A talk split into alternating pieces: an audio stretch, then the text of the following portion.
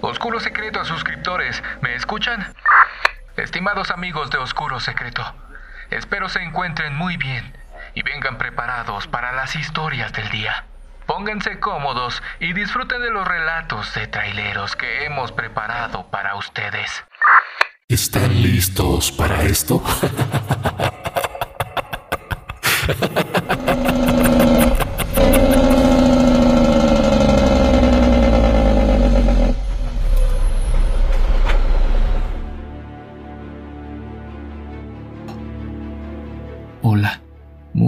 a todos.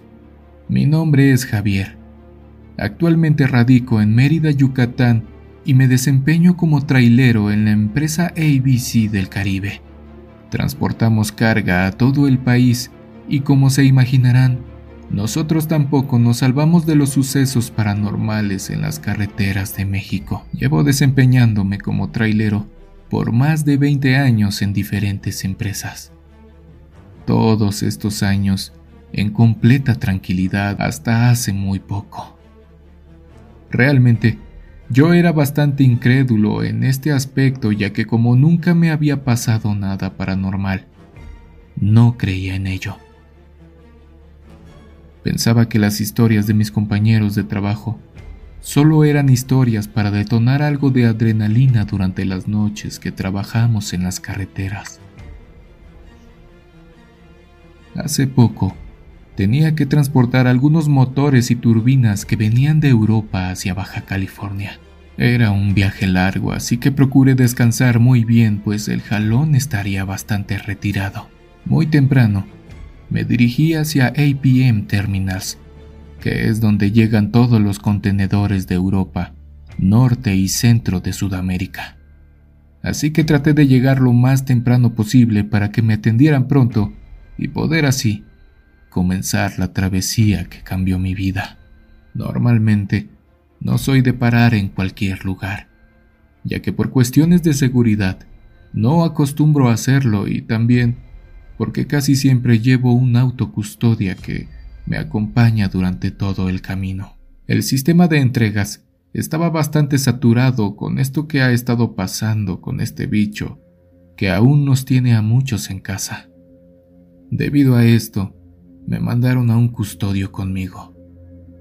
A la vez, sería bueno porque tendría con quien platicar ya que son casi dos días completos de manejo, pero por otro lado, me resultaría complicado si este guardia se llegase a dormir, ya que se me contagia fácilmente el sueño. Por tal motivo, le pedí a Mariana, la encargada de estos movimientos, que me pusiera a alguien que no se anduviera durmiendo a cada rato. Recogimos el contenedor, checamos los sellos de seguridad, los permisos y algunos otros papeles para poder comenzar el viaje. Dimos el banderazo de salida bastante temprano, así que por muchas horas el camino fluía con tranquilidad. Comimos los lonches que traíamos, pero no duraron mucho. Ya eran alrededor de las 2 de la mañana y teníamos algo de hambre. Nos paramos en una estación de servicio y mientras nos llenaban los tanques y lavaban el camión, decidimos comer algo en un pequeño restaurante de la estación. Cenamos algo ligero y claro, no podía faltar un buen café con coca para revitalizar el cuerpo. Hasta este punto, todo marchaba muy bien. Fuimos al baño y yo me bañé, ya que había servicio de regaderas.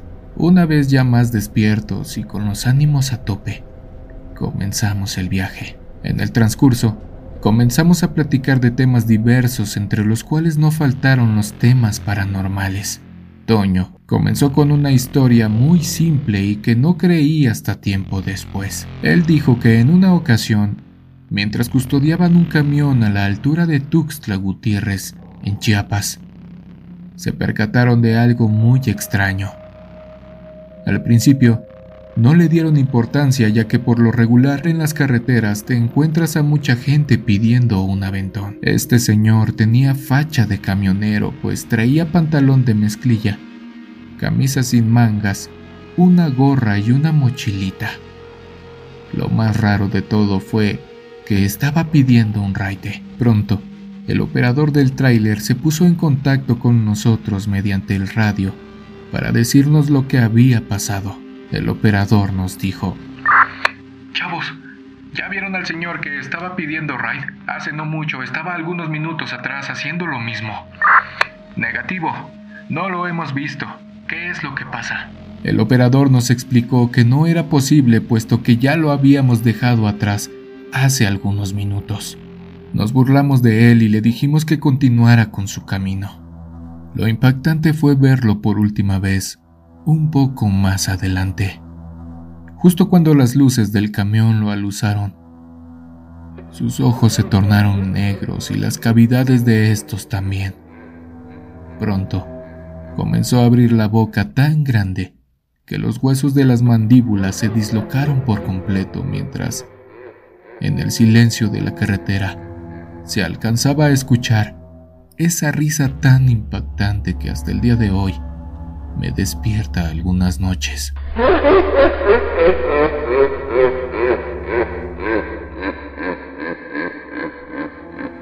Eso es lo que nos pasó con el conductor del 74. Yo respondí, sí, escuché algo al respecto, pero no le tomé mucha importancia. ¿No creen que haya sido producto del cansancio o algo por el estilo? Pregunté. No creo, pues solo llevábamos 14 horas de viaje. Si eso hubiese sido, no me explico por qué los custodios y el operador lo vimos al mismo tiempo. Seguimos platicando de varios temas hasta que decidimos descansar un rato. Me orillé en un pequeño parqueadero para trailers después de un punto de revisión militar y nos dispusimos a dormir algunas horas para poder comenzar de nuevo muy temprano. Amaneció, desayunamos algo y comenzamos de nuevo. Jamás imaginamos que kilómetros más adelante seríamos víctimas de lo que platicábamos la noche anterior.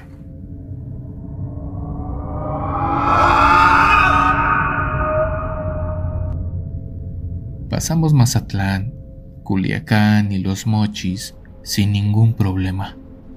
Avanzamos algunas horas más y la noche invadió nuestro camino a la altura de Sonora.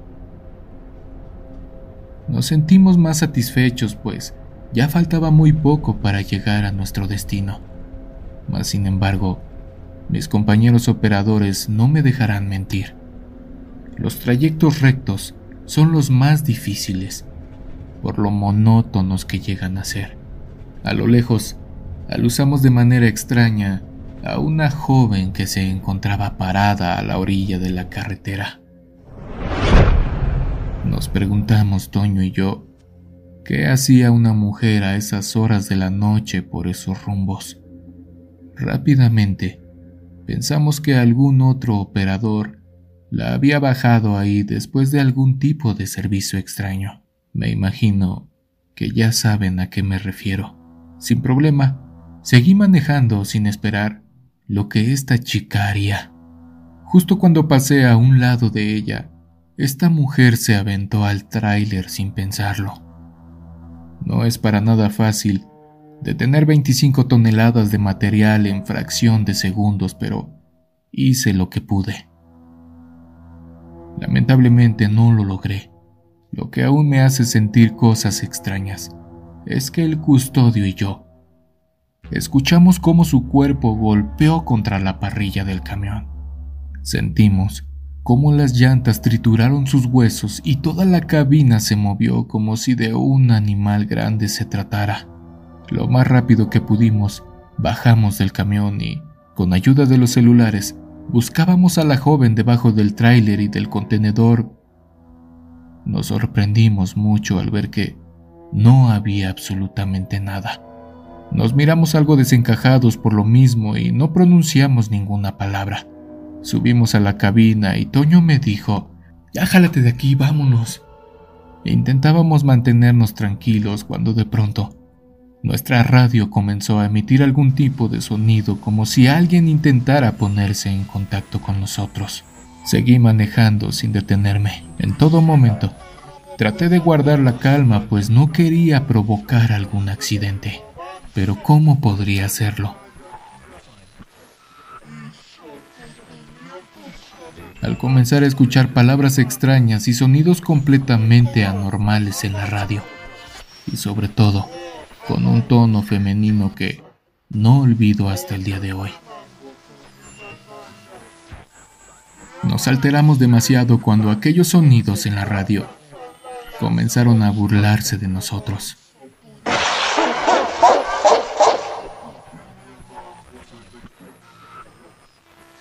Todo lo que estábamos viviendo no era normal y hasta cierto punto paralizante.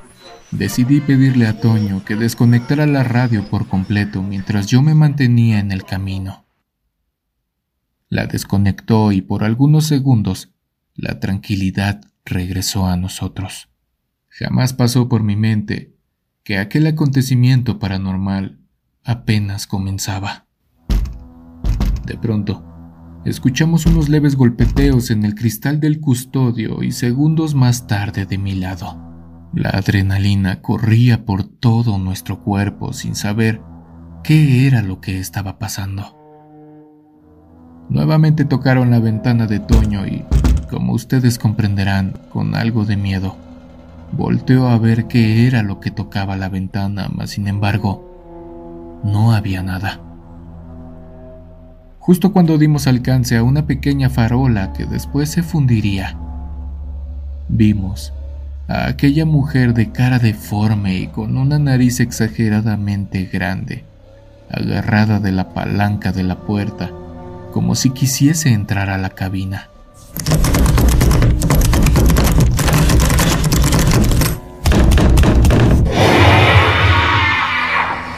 Daba unos jalones a la puerta con tanta fuerza que se me enchina la piel a la hora de escribir este correo. Toño y yo gritamos tan fuerte que el aire nos hacía falta segundos después. Lo curioso de todo es que no pronunciamos ningún tipo de oración ni nada por el estilo. Solo se fue para dejarnos alterados y en muy mal estado. Algunos kilómetros después del desierto de Sonora, pudimos pararnos un momento para relajarnos, aprovechando que un restaurante estaba abierto, que por cierto se llama el Trocadero. Siento que las personas de ese lugar nos vieron algo asustados porque nos dijeron que estábamos pálidos, que se había pasado algún accidente kilómetros atrás. Los amigos traileros sabrán que las personas de estos lugares son muy platicadoras, por no decir chismosas.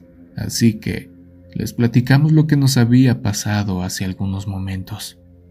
Un muchacho que estaba en la cocina confirmó lo que platicamos. Él dijo que hacía no mucho, una muchacha había aparecido a la orilla de la carretera con su ropa rasgada y con signos de abusos. Él decía que se rumoraba a los alrededores que un operador de tráiler había ocasionado eso, y que supuestamente, a la misma hora que este trailero la tiró a la carretera, se aparecía para tratar de encontrarlo y ajustar cuentas con ese trailero. Hasta ahora, entiendo por qué la insistencia en abrir la puerta. Me imagino que al ver que no éramos nosotros, nos dejó en paz, pero Ahora, ¿quién nos quita el miedo que sentimos al manejar por la noche? Después de algunos días, llegué a casa para contar lo que me había pasado y que sin duda eriza la piel de mis familiares cuando lo cuento. No me considero una mala persona, ni nada por el estilo. Trato de vivir de la manera más correcta posible y hasta cierto punto pensé que ese tipo de cosas les pasaba a aquellos que andaban en malos pasos o haciendo maldades a las personas, pero ya vi que no es así. Todos estamos expuestos a este tipo de sucesos paranormales. Les mando un fuerte abrazo a todos los operadores de trailers y camioneros de México. Gracias por darle vida a mi historia. Saludos desde Yucatán.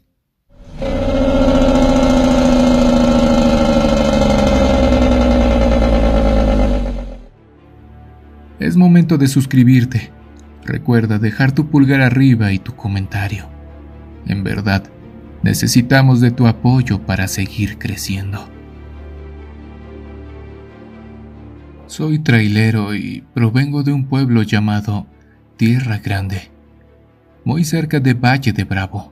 En esta ocasión, quiero compartirles una de las historias más aterradoras de mi vida. Lo recuerdo muy bien. Hace algunos años, me tocó llevar un cargamento de carne a un rastro municipal del estado de San Luis Potosí. Como lo sabrán, mis amigos de transporte de carne, es muy importante llegar a tiempo al lugar de destino por cuestiones de salubridad y demás cosas. Partí como de costumbre, un poco tarde por cuestiones del frigorífico, ya que el técnico no terminaba de repararlo y todavía faltaba cargar el contenedor.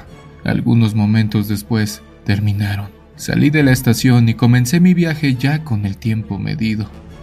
No es un viaje tan largo y por lo regular lo hacía en cinco o seis horas, mas sin embargo, eso no le quita lo escalofriante a esta historia. Pasé por la caseta de Tepozotlán alrededor de las doce y media de la noche.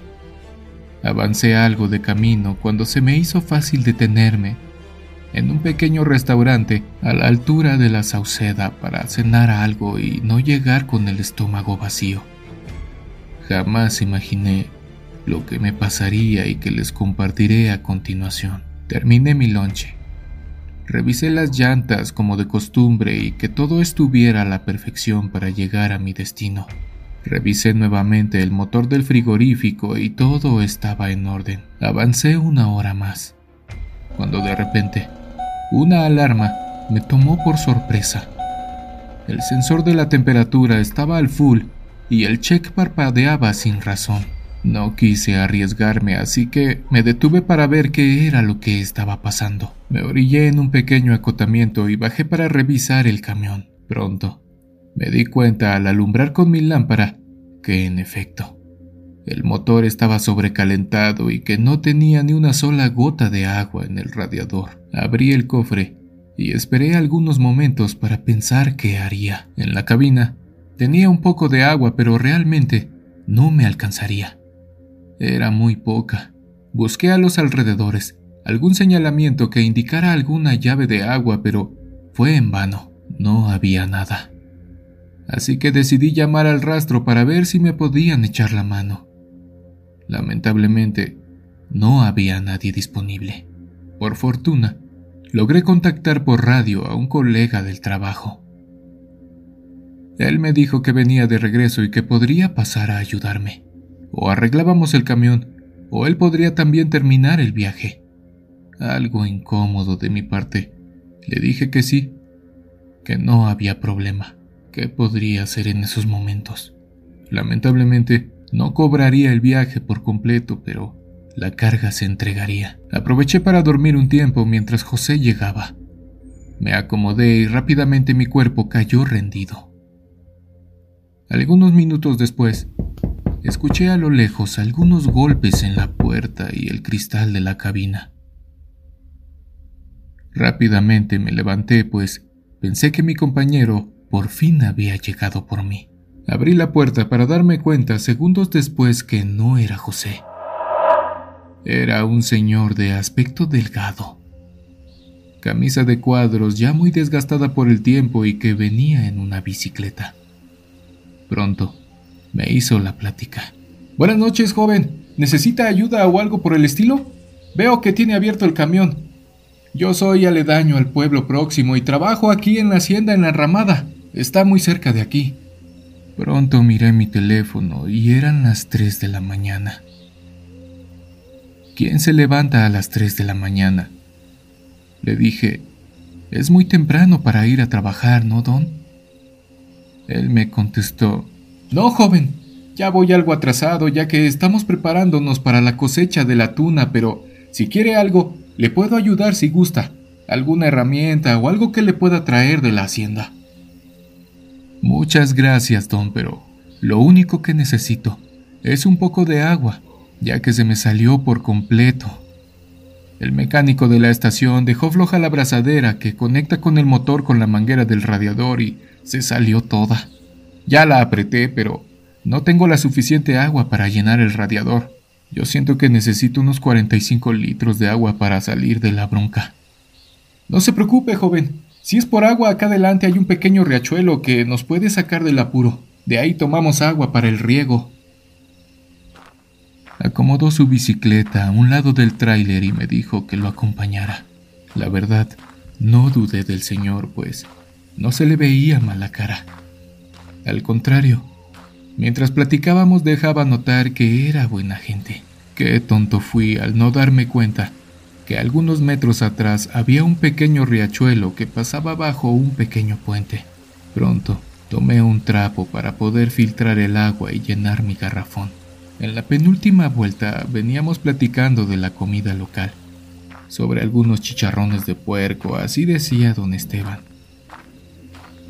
Le comencé a platicar sobre las carnitas que había probado en Michoacán y de lo rico que sabían. Seguí platicando sin detenerme hasta que a lo lejos pude notar que la bicicleta de don Esteban ya no estaba.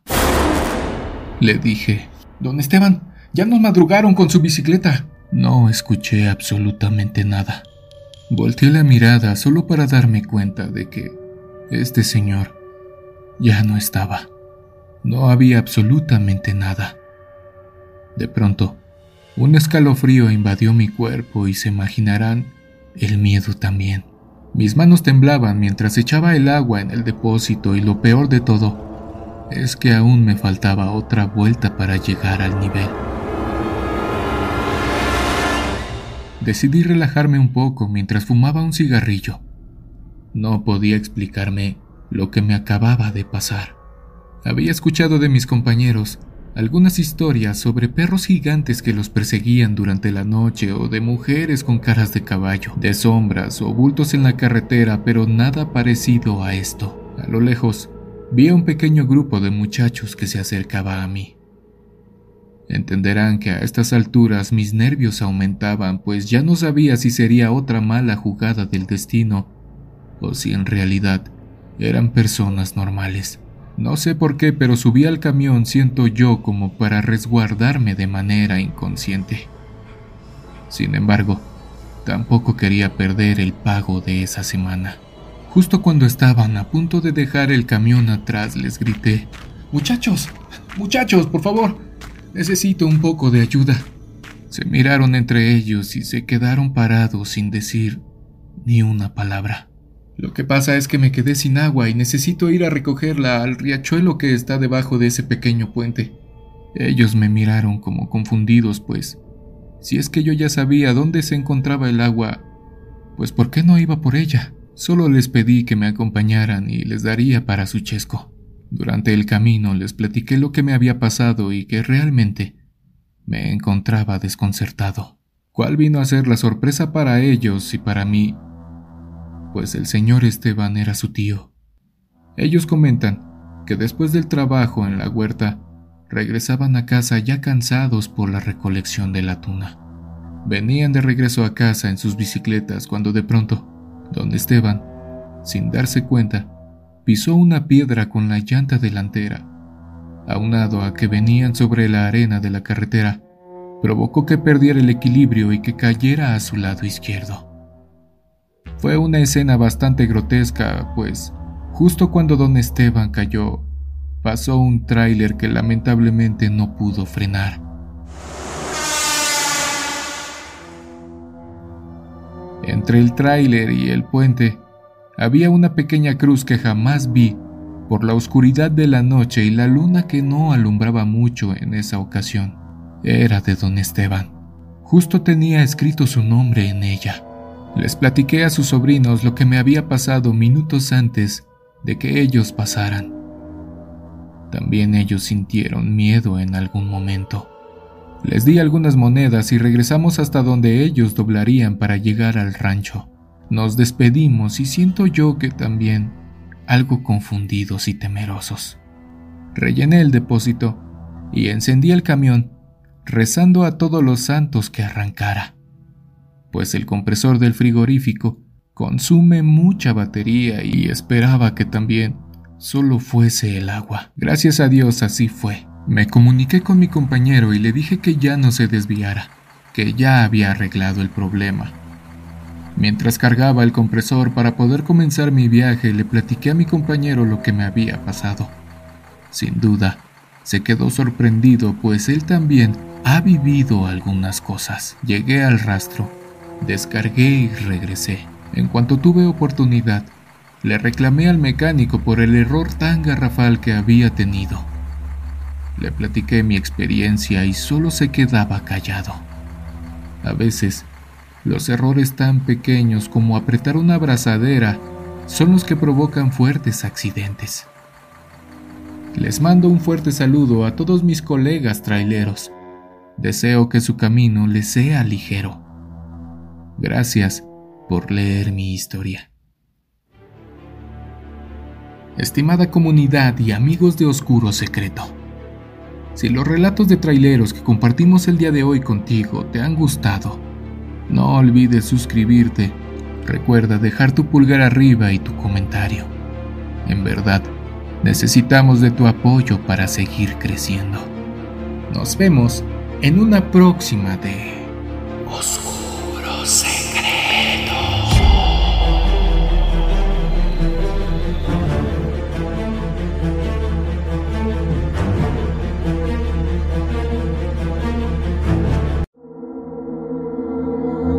¿Quieres escuchar las historias de terror que más te gustan sin cortes comerciales? Puedes convertirte ahora en miembro de ACAST.